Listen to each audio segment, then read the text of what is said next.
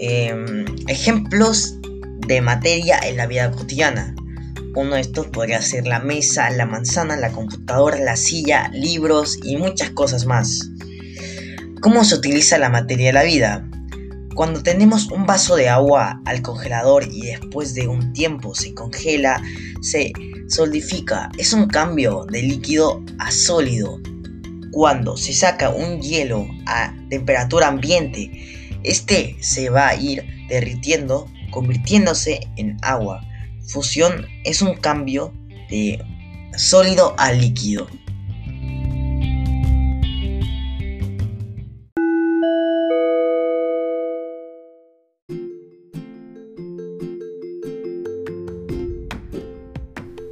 Se denomina cambio de estado de evolución de la materia entre varios estados de agregación, sin que ocurra un cambio en su composición. Los tres estados más estudiados y comunes en la Tierra son el sólido, líquido y el gaseoso.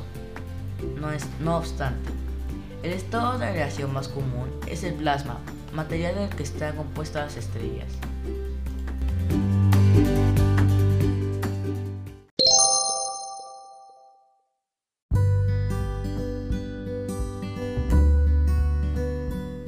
Física y química se observa que para cualquier sustancia o mezcla, modificando su temperatura o presión, pueden obtenerse distintos estados o fases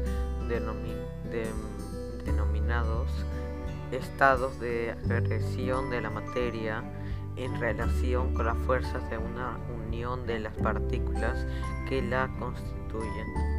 Cambios de estados. Están divididos generalmente en dos tipos, progresivos y regresivos. Cambios progresivos, evaporación, fusión y sublimación. Progresiva y los cambios regresivos son condensación, solidificación y sublimación regresiva. Los cambios de la materia son fusión. Es el paso de una sustancia de sólido a líquido. Evaporación es el cambio de estado de líquido a gas. Condensación es el cambio de estado de gas a líquido. Sublimación es el cambio de estado de sólido a gas sin pasar por el estado líquido.